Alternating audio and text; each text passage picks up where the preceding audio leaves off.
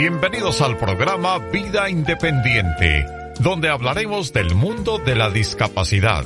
Programas, servicios, tecnología adaptada, historias, leyes y todo lo relacionado a la discapacidad, con invitados especiales y más. Quédese con nosotros.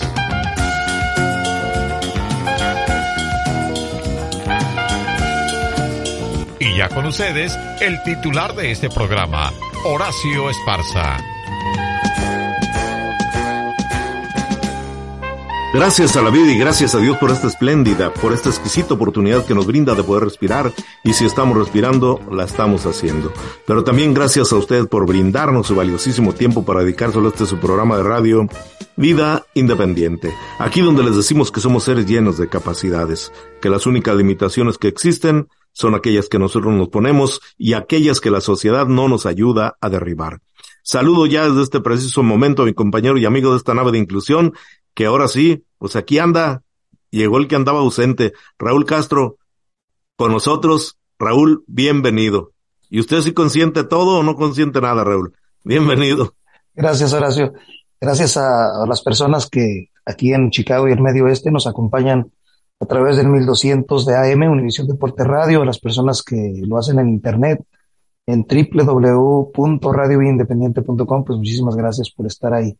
Llegó el que andaba ausente y este sí consiente todo, Horacio. Qué bueno, Raúl. Esos son los buenos, los tolerantes, los que son pacientes y los que escuchan. Así que, pues bienvenido, Raúl. Gracias. Pues ya ve que hay, hay ocasiones en que no todo sale como uno quisiera, hay algunos obstáculos, hay cuestiones de tiempo, pero pues bendito sea Dios, todo bien y, y, y además disfrutando una temperatura muy, muy sabrosa y muy, este, como que no de este tiempo, ahora sí, estamos en los 50 y arriba, ya por varios días. Y en pleno mes de febrero, y a mitad del mes de febrero, así que no nos podemos quejar, la verdad es que, digo, nos gusta y estamos contentos con esta temperatura, pero a veces también se pone uno a pensar, pues algo, este, extraño, ¿no? Como que se nos quiere adelantar la primavera, o es simplemente, pues algo anormal en este fenómeno de la temperatura y en estos tiempos, ¿no? Pero, pero pues bienvenido, mientras que no traiga malos augurios ni cosas malas, yo creo que hay que disfrutarlo. Sí, disfrutar los tiempos como, como nos vengan, eh, templaditos, cálidos, fríos. Eh, en este tiempo todavía esperamos, no mucho frío, esperamos nieve, pero lo que venga será bienvenido, primeramente Dios. Y bueno, pues el 14 de febrero estuvo en los cincuenta y tantos, pero con lluvia ya por la nochecita, no sé, allá con usted en, en sus rumbos, pero acá en Blue Island, este, hubo una lluviecita algo fuerte, ya por la nochecita, eso de las seis y media, entre seis y ocho de la noche, Raúl. Aquí hubo una llovizna ligera, Horacio, muy como romántica, como prestándose para el día.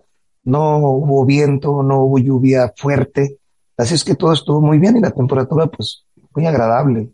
Fue un bonito día en todos los aspectos. Ni para qué ponerle peros, ¿verdad? No, no, no, no hay para qué.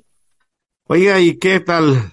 Eh, pues usted no estuvo con nosotros la semana pasada, pero pues ya ve lo que lo que ocurrió en esa semana, Raúl, el terremoto en Turquía, los más de 25 mil eh, fallecidos, eh, lesionados, que seguramente muchos de ellos terminarán con alguna discapacidad temporal o permanente y pues mucho trabajo por volver a reconstruir ese país de Turquía, de Turquía y parte de Siria.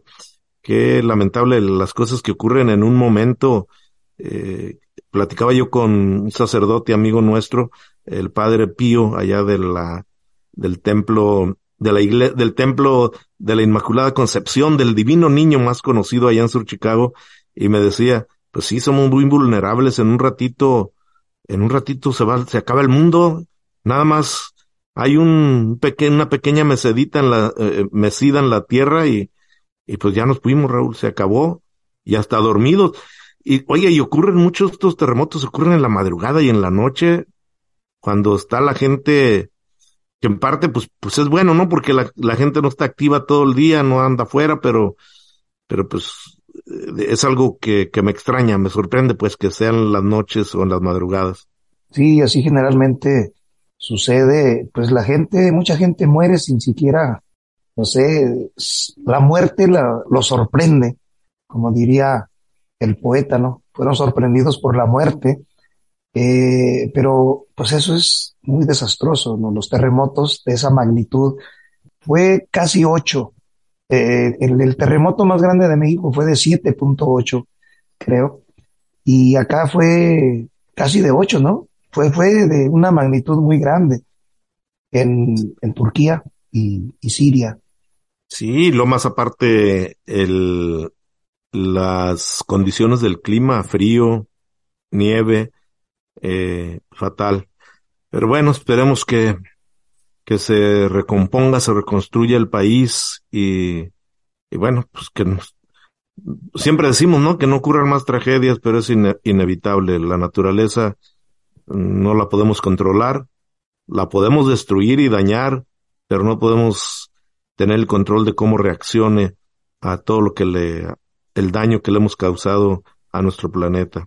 Sí, mucha gente, Horacio, pero también, no sé si usted escuchó que también los animales que llevan para, para que olfaten, para que ayuden en los rescates, los animales que están entrenados para hacerlo. También me parece que un perrito que llevó, que llevó la, el ejército mexicano o, bueno, las, las personas que fueron de México a ayudar en el rescate, llevaron ese perro que murió también ahí en el eh, accidentado, pues, es parte de lo mismo. Europeo. Sí. Oiga, pero ya ni, ni, diga porque una señora argentina por allá apareció en un video quejándose de la egolatría de los mexicanos que por destacarse y por destacar cosas que a veces ni tienen tanta relevancia, están dándole una gran importancia y, y eh, eh tratando de, de heroísmos eh, en a estos perritos. Y, esa, ella está quejando que por qué los mexicanos cuando el mundial no le tiraron tanta, eh, pues tanta mala leche a los argentinos y ahora están queriendo destacarse o hacerse notar con lo de estos perritos. Pero, pero bueno, la gente nunca está contenta, pero, pero sí tienen una gran labor estos perritos rescatistas, tienen una gran labor en salvar vidas, pues, lo, de un gran apoyo para los rescatistas. Bueno, y, se exponen mucho en, los casos de, los perros que detectan eh, las, bombas y, y eso, pues son los que van por delante y son los que mueren primero muchas veces. Así es que, pues sí, sí merecen que uno les rinda homenaje o que por lo menos los reconozca como, como, como, como lo que son, porque sí, sí son héroes. Hacen la labor de un héroe precisamente, salvan vidas. Y además un mensaje a la humanidad, Raúl, de que también son seres vivos y, y que también ayudan y que, y que nos humanicemos, ¿no? A través de el cariño y el respeto y sobre todo la gratitud por lo que colaboran en estos, en este tipo de desastres. Pues ahí están las cosas que, que a veces uno dice nos sorprenden de las tragedias, resultan cosas buenas dentro de todo lo malo.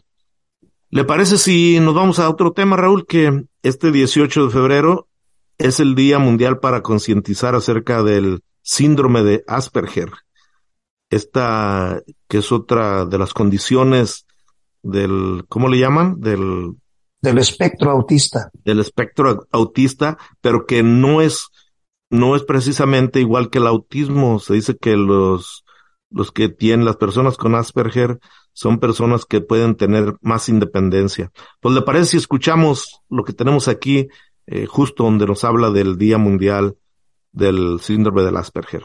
Sí, vamos a escucharlo. Adelante.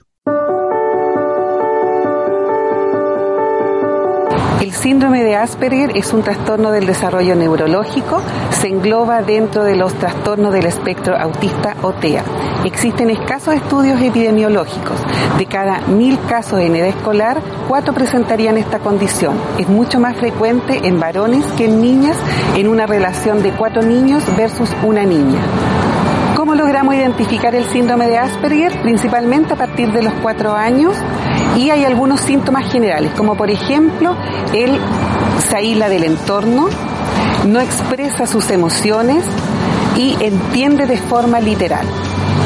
Hace rutinas o rituales repetitivos, se expresa verbalmente con mucha formalidad, presenta problemas de coordinación, sus gestos faciales son limitados o rígidos, no le interesan los juegos y su contacto ocular es anormal. ¿Eso qué quiere decir? No mira los ojos cuando uno le habla.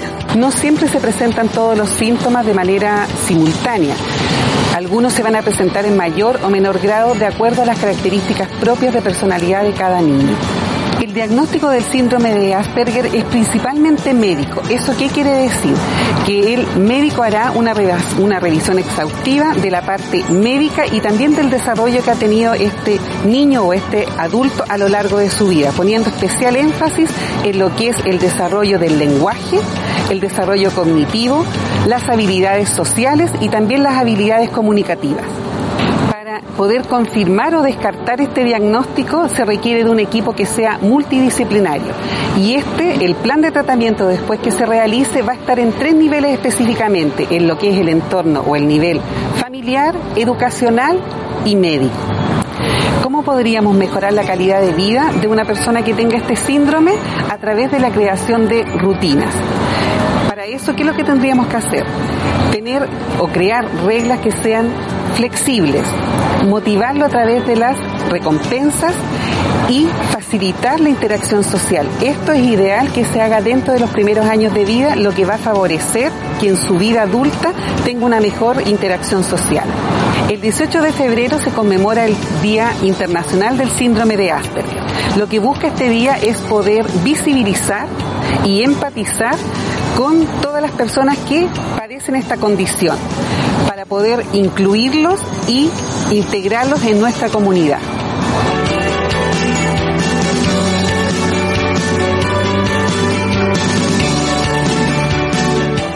Pues ahí está.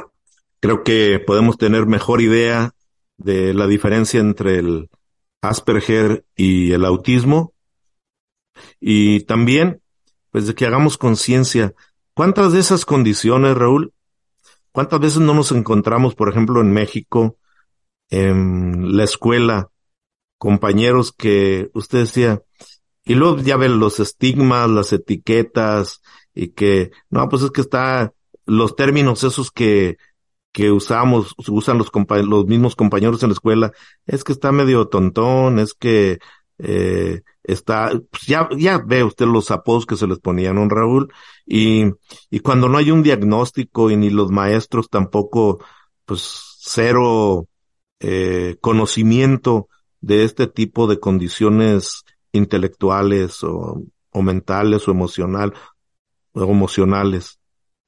Y, y, pues lo bueno de, esto es que ya ahorita parece que hay más información acerca de, todas las, las condiciones eh, las diferentes formas de, autismo, porque el Asperger pues, también viene siendo eh, una parte del espectro autista, menos notorio porque pues esto es más bien como que eh, algo social, como que las personas que lo tienen pues no quieren socializar mucho, son muy retraídos, se alejan y así, ¿verdad? Pero pues lo bueno de todo esto es que hay, hay ya más información y ya las madres de, de, niños que tienen esta condición, pues ya están buscando eh, más eh, programas, están buscando la forma de que, de que sus hijos tengan una mejor vida. Esperemos que, que esté siendo así eh, en, en, México, porque pues antes, ya ve, como estaba diciendo, los términos que se usaban, el mongolito, decían, ahí viene el mongolito.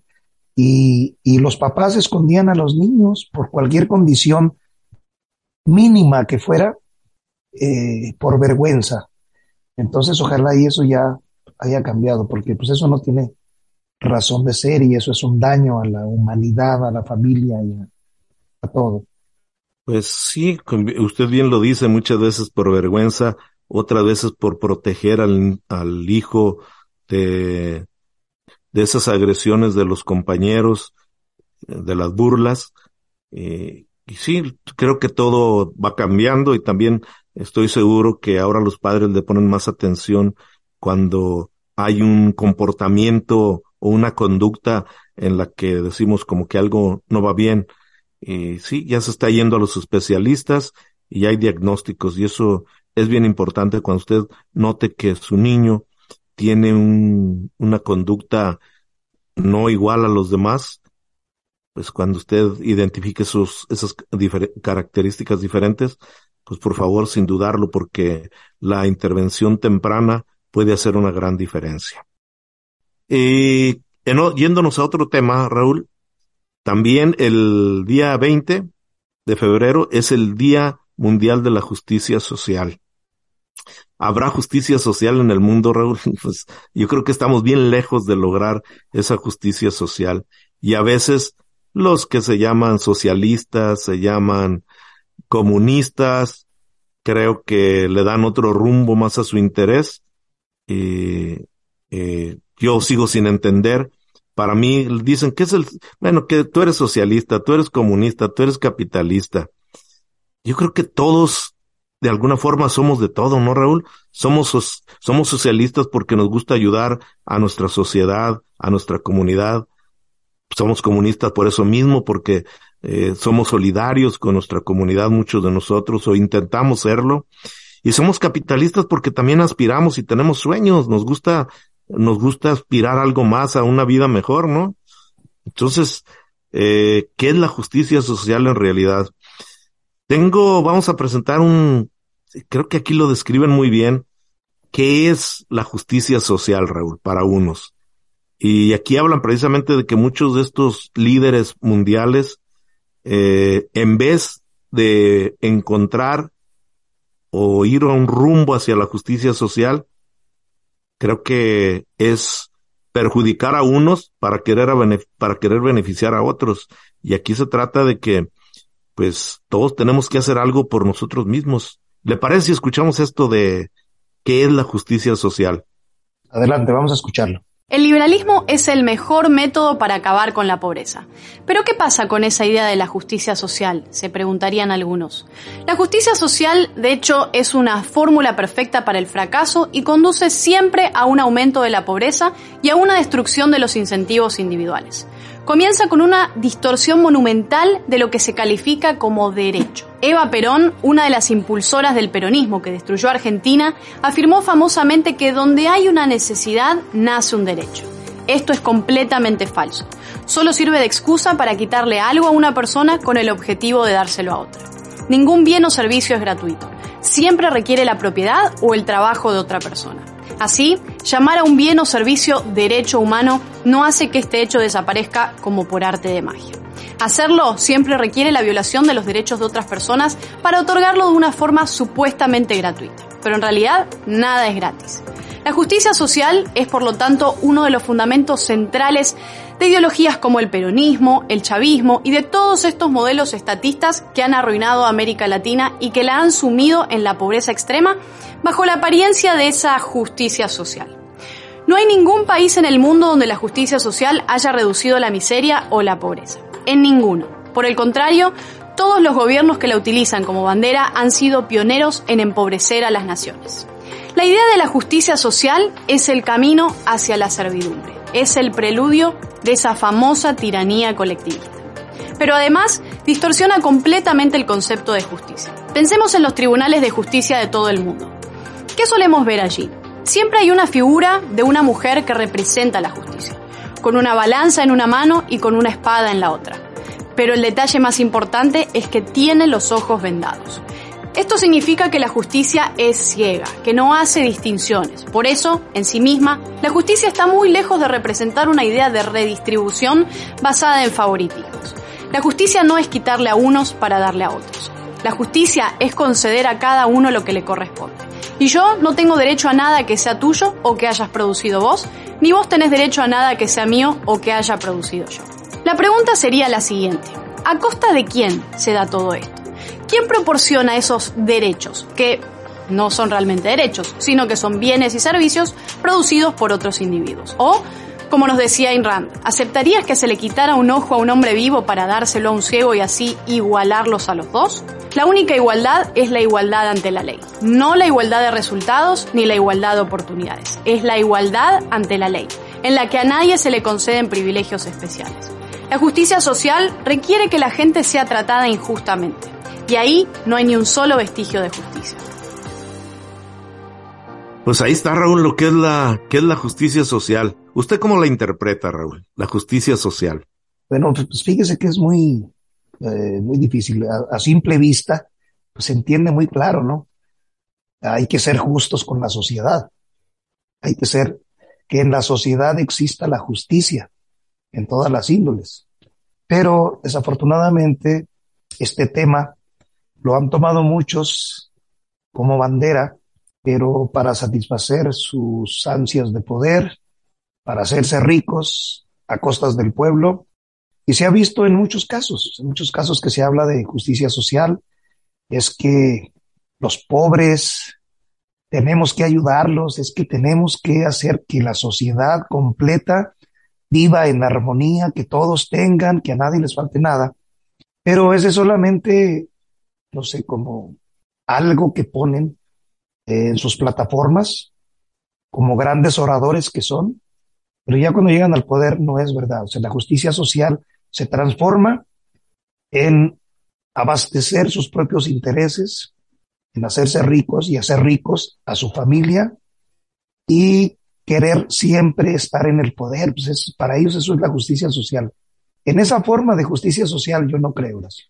Y luego, por ejemplo, está la clase baja, la clase media y la clase alta. Y la clase media, pues yo creo que dice, oye, pues yo me esfuerzo todos los días en trabajar, yo produzco, y los de abajo, pues sí, a lo mejor se esfuerzan y no les va muy bien. Y dice, pero ¿por qué tengo que darle yo? Me van a quitar a mí para ayudarle a los demás. Es, por ejemplo, como en su casa, ¿no? En la casa suya o en la mía o en la de cualquiera. No tocaba de niños que uno unos eran los que trabajaban más en la casa, el que barría, el que, el que ayudaba más, y había otro que se la pasaba por allá jugando, subiéndose a los árboles, y usted dice, oye, y cuando vamos a comer, pues este come lo mismo, pero no trabaja igual. Entonces, este, ¿dónde está la igualdad, este, la justicia social? Eh, en un ejemplo que dan aquí en esto que estamos escuchando, dice que, por ejemplo, bueno, yo lo pongo de otra forma, pero es algo así como si alguien no tiene dos piernas y alguien tiene una dice, no, pues para que sean iguales tienen que, eh, te tienen que cortar una pierna a ti para dársela al otro y los dos anden igual. O sea, no se puede hablar de la justicia social, de compartirla cuando, cuando hay maneras de, de, cuando no hay manera, pues, porque, porque a unos les cuesta y a otros no sabemos qué tanto se esfuerzan, Raúl. No, la justicia social, social es solamente un lema que, que, que, muchos lo usan para su beneficio. O sea, pues no, no, no se puede en realidad promover el hecho de que haya justicia social. Lo hacen como propaganda cuando quieren una elección, cuando quieren votos, pero no hay forma de que la justicia social sea verdadera.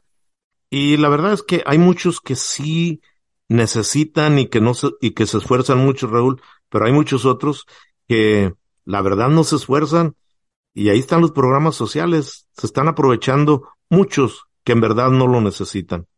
Así que no es tan fácil impartir justicia social. Raúl, ¿le parece si nos vamos ya a una pausa? Estamos cerca de terminar esta primera parte del programa y luego pues vamos a hablar de otra fecha muy importante regresando, que es acerca del Día Internacional de la Encefalograma. Claro que sí, vamos a la pausa. ¿Te parece? Muy bien. Vamos a ir a una pausa y regresamos en breve aquí en el 1200 AM de Univisión Deporte Radio, en el www.radioclaretamerica.com y en www.vivalavida.radio.com y en radiovidaindependiente.com. Regresamos en breve. En Radio Vida Independiente te decimos que somos tan diferentes como tú. En Radio Vida Independiente te decimos que somos tan diferentes como tú. Continuamos aquí en la segunda parte de su programa Vida Independiente agradeciéndoles, como siempre, por esta oportunidad que nos brindan de estar con nosotros en este su programa donde procuramos pues traer temas que sean interesantes, pero también de información, programas que le puedan servir a usted en el futuro o si no para usted, a lo mejor para alguien cercano, alguien que usted conozca. Le comparto el número telefónico de nuestra oficina y la línea directa mía es el 708 435 4672. 708 435 4672. Y voy a invitar a Raúl para que nos proporcione su contacto. Él está trabajando con aquellas personas que quieran eh, trabajar como asistentes personales con personas con discapacidad. Raúl es quien proporciona esta orientación eh, a aquellos que estén interesados en estos, eh, en este programa de servicios al hogar. Pues su número de teléfono, Raúl, y platíquenos más o menos. Eh, sabemos que lo, lo decimos cada semana, pero pues yo quiero pensar que de vez en cuando tenemos un radio escucha nuevo. Sí, Horacio, con mucho gusto. Pues uh, Progress Centers eh, for Independent Living es una organización que da servicio a personas con discapacidad y uno de los servicios que tenemos aquí en la organización es la de servicios al hogar. En servicios, dentro de servicios al hogar se encuentra lo de los asistentes personales. Entonces a nosotros nos toca estar dando unas orientaciones en español para aquellas personas que les gustaría trabajar como asistente personal de una persona con discapacidad, ayudándolos en eh, lo que ellos necesiten, que puede ser ayudarles a cocinar, ayudarles a asear su casa, ayudarles a levantarse de la cama, ayudarles a ir al baño, son, son muchas cosas, dependiendo de la discapacidad que tenga la persona y de las horas que el Estado le haya asignado, le haya aprobado para que una persona pueda eh, apoyarlo en, en estas tareas que él no puede realizar. Estas orientaciones las estamos haciendo cada mes. Son vía Zoom, esta aplicación de audio y video que es muy popular Así es que desde la comodidad de su casa se puede conectar de su computadora, su tableta, su teléfono inteligente y dura aproximadamente dos horas. Entonces esta orientación es necesaria para obtener el empleo y ahí se le orienta acerca del proceso para cómo aplicar, cómo eh, eh, los, los trámites, los papeles que se tienen que, que llenar y, y, pues en sí, qué es lo que significa ser un asistente personal, cuál es la forma de pago. Ahorita se está pagando 17.25 por hora y cómo llenar la aplicación, cómo llenar la, eh, la forma de registro. Todo esto se le explica en esa orientación y por supuesto se contestan todas las preguntas que tenga la persona. Queremos aclarar porque hay muchas eh, dudas que la gente que nos, nos llama piensan que nosotros estamos dando el trabajo y no. Nosotros solamente somos el puente, somos el vínculo para el contacto entre la persona que necesita al asistente personal y el asistente personal. Cuando la persona hace la orientación, su información queda en una base de datos a nivel estatal eh, en, en Progress Center, cuando alguien nos llama y nos dice necesitamos un asistente personal que nos pueda ayudar en esto, entonces nosotros ya tenemos su información en una lista, se la damos a la persona y ella es la que lo va a contratar. El pago lo hace el Estado porque el Estado es el que proporciona este servicio a la persona con discapacidad. Pero la, eh, la persona que lo va a contratar es la persona que necesita el servicio y no nosotros. Nosotros solamente hacemos la orientación.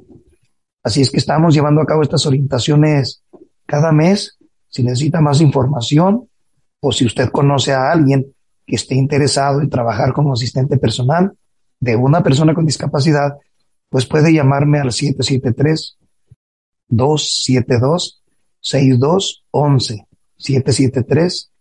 773-272-6211. 773-272-6211. Pues muy bien, Raúl. Este, también nosotros aún en la oficina tenemos estos insumos para seguirse protegiendo del COVID, como son los cubrebocas, sanitizantes, em, guantes y otros insumos que tenemos por ahí en la oficina que son completamente gratis para personas con discapacidad, para personas que trabajan con personas con discapacidad y las familias. Así que son completamente gratis. Usted solamente tiene que comunicarse conmigo al 708-435-4672. 708-435-4672. Y también le invitamos, si usted está perdiendo audición, si tiene en su casa su papá, su abuelito que ya no oye bien, tenemos los teléfonos amplificados y de hecho ahora Raúl, sé que usted ya tiene tiempo desconectado un poco de esto, eh, ya no está trabajando bajo este programa, pero ahora también vamos a tener un programa de teléfonos inteligentes de los iPhones, Raúl, que no van a ser gratis, perdón, no se les va a regalar, pero va a estar en un tipo de préstamo este teléfono para las personas que tienen pérdida auditiva.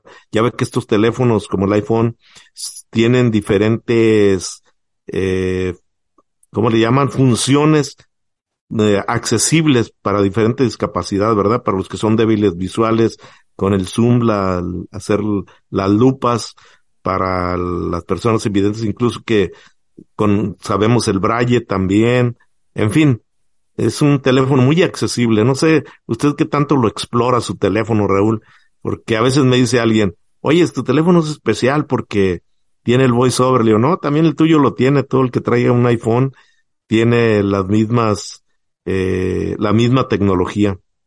Sí, sí, pues de hecho siempre, siempre yo he sabido que el iPhone es el teléfono eh, más accesible, es más accesible que para las personas con discapacidad que el Android. Pero es verdad, es verdad que sirve mucho a las personas con discapacidad, pero hay muchísimas personas que usan el voice over, Horacio, para dictar eh, mensajes en WhatsApp, en donde sea, simplemente en el, teléfono, mensajes eh, de texto que no tengan que escribir y lo hacen a través del voiceover sin que tengan discapacidad. O sea, es, es muy accesible. A mí me gusta el iPhone, yo no lo cambio por nada pero también lo recomiendo a, a las personas que tienen algún tipo de discapacidad porque es, es de lo más accesible que pueden encontrar. Y hasta un iPhone, aunque no sea muy nuevo, tiene mucha, mucha accesibilidad. Y yo sí le he, buscado algunas funciones que me parecen muy interesantes. Tiene de todo. Y no es que estemos haciéndole promoción, ¿verdad, Raúl? Simplemente estamos hablando de la accesibilidad lo conveniente que es para una persona con discapacidad. Y como usted dijo, no necesariamente tiene que ser el último, la última actualización de teléfono. Eh, hay personas que apenas sale el, la siguiente versión, la siguiente serie y ya rápido están comprando el teléfono. No sé, usted, Raúl, yo siempre, fíjese, yo brinqué del 4, eh, ¿a cuál fue?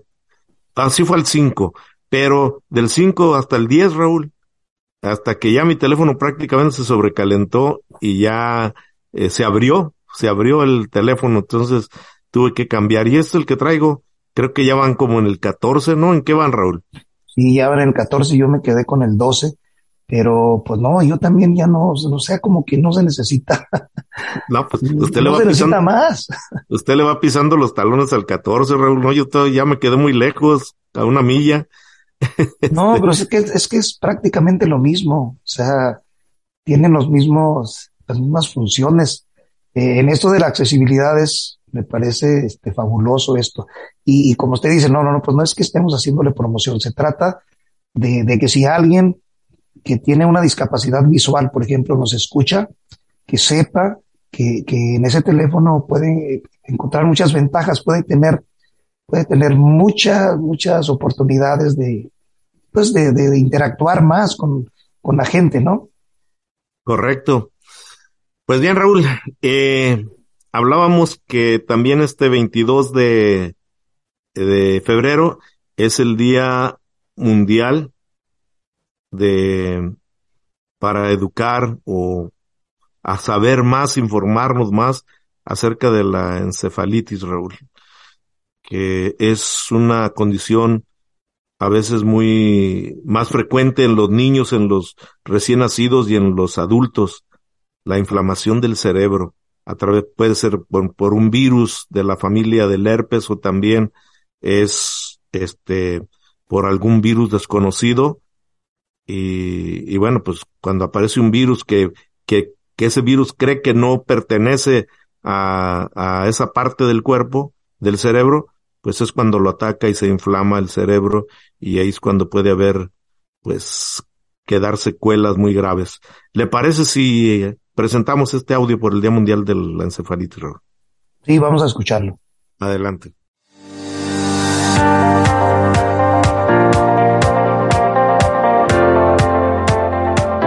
encefalitis es una inflamación del parénquima encefálico que puede ser cierto de origen infeccioso o inflamatorio.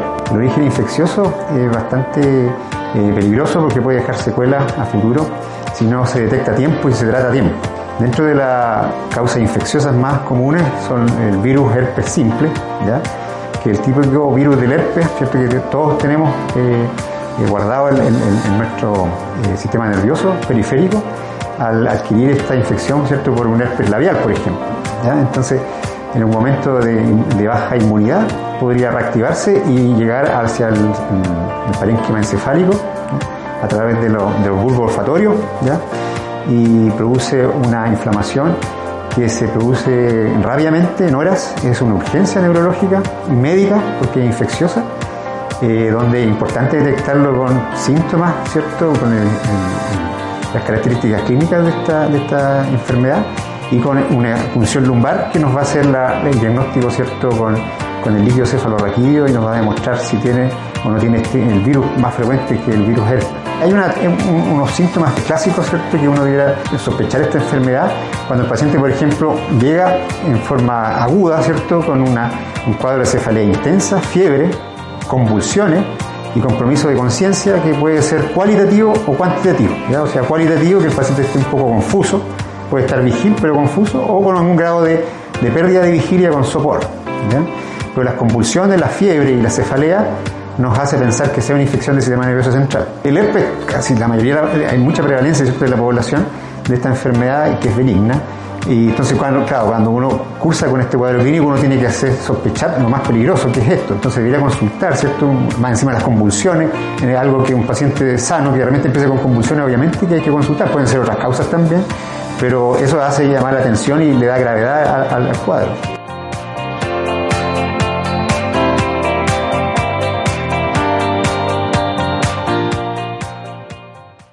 Fíjese lo grave que es en lo que se puede convertir un simple dolor de cabeza muchas veces, Raúl, una fiebre que empieza pues así como leve y como que anda uno medio eh, se siente mal y puede llegar al punto este de que haya una inflamación del cerebro y, y pues llegar a una encefalitis y, y, a veces pues lo vemos muy normal un dolor de cabeza, ¿no? Que ay se me pasará con una aspirina pero no sabemos efectivamente hasta qué grado de, de, dolor de cabeza puede ser, hasta dónde puede llegar. Sí, así es, efectivamente, hay que tener mucho, mucho cuidado cuando se presentan esos síntomas de dolores de cabeza, especialmente cuando es un dolor así, este, fuerte y persistente, porque hay dolorcitos que hasta por una desvelada pueden dar, pero pues hay que tener mucho, mucho cuidado con, con esto y decir al doctor y se dice que otro de los, de las, de los síntomas puede ser cuando se, el dolor de cabeza se convierte en el cuello tenso, eh, que no lo podemos mover, puede ser también un aviso de, de una encefalitis. Pues le parece si escuchamos un testimonio que tenemos aquí, Raúl. Vamos a escucharlo. Adelante. El testimonio de hoy nos llega desde Montreal, en Canadá. Nos lo envía Ana María. Ella es la mamá de Mateo. Mateo solo tenía dos años cuando se enfrentó a la dura enfermedad conocida como encefalitis autoinmune contra el receptor NMDA. Escuchemos de su propia voz su testimonio. No dejará a nadie indiferente. Hola, mi nombre es Ana María y vivo en Montreal, Canadá, y mi hijo Mateo fue diagnosticado en octubre del 2017 de encefalitis MMDA cuando tenía dos años de edad. Pasamos un año extremadamente difícil porque esta enfermedad arrasó con todas las capacidades físicas e intelectuales de mi hijo. Además, tuvo que pasar por varias complicaciones que amenazaron gravemente su vida. Después de varios intentos fallidos con algunos tratamientos, finalmente fue el rituximab que controló la enfermedad. Ahora, después de un año y cuatro meses, se encuentra en recuperación y puedo decir que se ha restablecido en un casi 80%. Es súper importante un diagnóstico de intervención rápida y eficaz, tener apoyo de otros, rodearse de amigos y parientes, porque la recuperación es tan o igual de difícil a la fase aguda de la enfermedad. Para nosotros fue clave nunca perder la fe en Dios, llenar a mi hijo con todo el amor y jamás perder la pasión. Muchas gracias Ana María por compartir con nosotros tu vivencia. Estoy convencido de que tus palabras resultan un gran apoyo para personas que están pasando ahora mismo por la misma situación que has vivido tú. Y ahora, como siempre decimos, tú que nos estás escuchando, pulsa en compartir. Nunca sabemos dónde nuestras palabras pueden llegar. Conocemos casos en los que un testimonio ha salvado vidas y porque te puede pasar a ti, gracias por compartir. En verdad hay que ponerle mucha atención a los niños, a los pequeños, a los recién nacidos, porque a veces el niño tiene dolor de cabeza o tiene fiebre, que a veces es lo más común, lo más frecuente, y con un, una pastilla, algo, y, pero pues no sabemos hasta qué grado, y a veces en nuestra casa somos muy dados a automedicarnos, a automedicar, eh, y sin saber de veras eh, qué tan grave puede ser la condición de, del niño. Usted recuerda, Raúl, no sé si allá en, su tierra en aquellos años había un, ¿qué es lo que le daban a los niños? El desenfriolito, ¿cómo le llamaban? Desenfriol, ¿se acuerda de eso? Sí, sí había la, la pastillita esta del desenfriol. Estaba hasta como dulcecita la capa, este, el desenfriolito. Pues hay que darle seguimiento con los médicos porque nunca podemos saber cuáles pueden ser las consecuencias de algo que usted crea que es una simple fiebre que se le va a pasar al, al bebé o al niño y que con, con trapos húmedos, toallas húmedas o frías o con un baño frío se le va a quitar. Es mejor consultar siempre a un médico y no dejarse llevar por lo que le dice el vecino, el la comadre o el compadre. Eh, siempre la consulta médica es, es lo mejor. Raúl, pues este, oiga, otra fecha de que, que estaba viendo que el 21 de, de febrero hay el Día Mundial de la Homofobia, homofobia del fútbol, Raúl. Homofobia del fútbol. Eh, hasta del fútbol, fíjese, también hay el Día Mundial de la homofobia. Homofobia en el fútbol. Homofobia en el fútbol. ¿Qué le Mm, parece? Pues no, no, no sabía de ese día, pero pues últimamente tanta noticia que hay. De, sacan de- día de todo. de- sí, de, de discriminación y de todo esto, de que el grito y de que sí, sí hay muchas cosas. Pero yo no sabía de que allá habían puesto un día.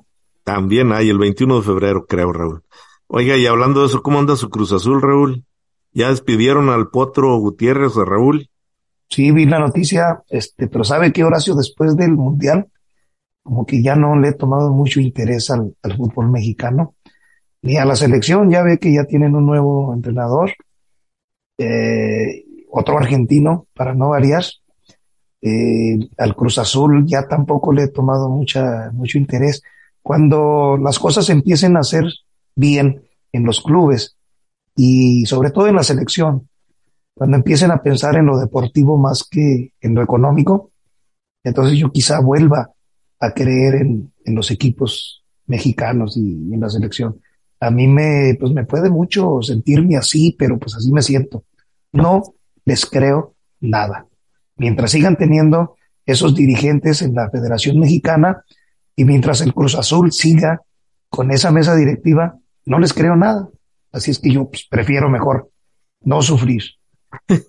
el dinero, Raúl, el poder económico, eso es lo que le interesa a la Federación de Fútbol y, y bueno, pues eso es lo que mueve los grandes intereses, aunque ellos digan que no, que ese mismo dinero que se recupera de los partidos amistosos en los estados, en el extranjero, en los Estados Unidos particularmente, es para reinvertirlo en el fútbol, lo cual pues no parece que así sea. Ahora sí, sí ha visto que también en los clubes, porque pues el Cruz Azul después de tener un equipazo, o sea, dejan ir a los, a los jugadores así nada más por, por dinero, no les interesa seguir siendo ganadores.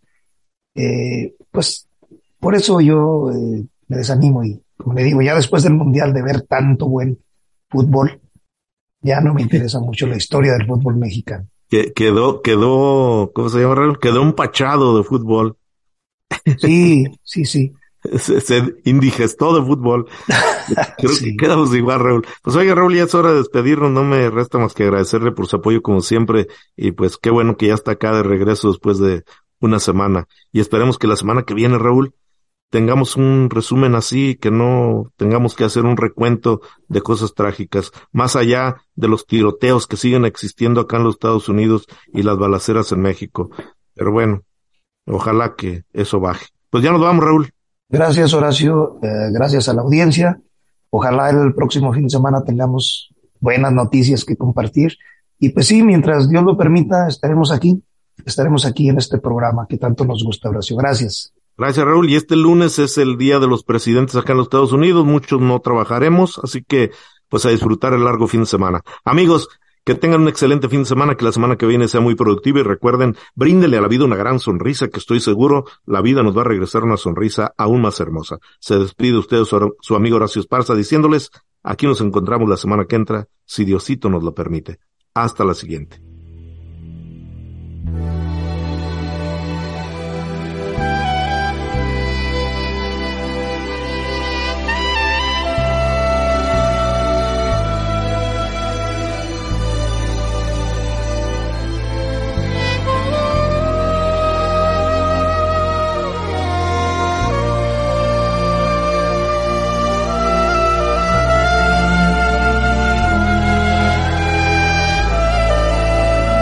Lo que hace el miedo. En una tierra que estaba en guerra, había un rey que causaba espanto. Siempre que tomaba prisioneros, no los mataba. Los llevaba a una sala donde había un grupo de arqueros de un lado y una inmensa puerta de hierro del otro, sobre la cual se veían grabadas figuras de calaveras cubiertas de sangre. En esta sala el rey les hacía formar un círculo y entonces les decía, Ustedes pueden elegir entre morir atravesados por las flechas de mis arqueros o pasar por esa puerta misteriosa. Todos elegían morir por los arqueros. Al terminar la guerra, un soldado que por mucho tiempo observó al rey se dirigió al soberano y le dijo, Señor, ¿puedo hacerte una pregunta? Y le respondió el rey, Dime, soldado, Señor, ¿qué había detrás de la horrorosa puerta? Ve mira tú mismo, respondió el rey. El soldado entonces abrió temerosamente la puerta y, a medida que lo hacía, rayos de luz entraron y aclararon el ambiente. Y, finalmente, descubrió que la puerta se abrió sobre un camino que conducía a la libertad. El soldado admirado solo miró a su rey que le decía, yo daba a ellos la elección, pero ellos preferían morir que arriesgarse a abrir esta puerta.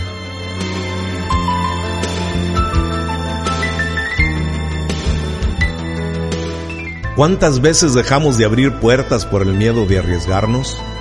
¿Cuántas veces perdemos la libertad y morimos por dentro solamente por sentir miedo de abrir la puerta de nuestros sueños? No tengas miedo, arriesgate. En Radio Vida Independiente te decimos que somos tan diferentes como tú.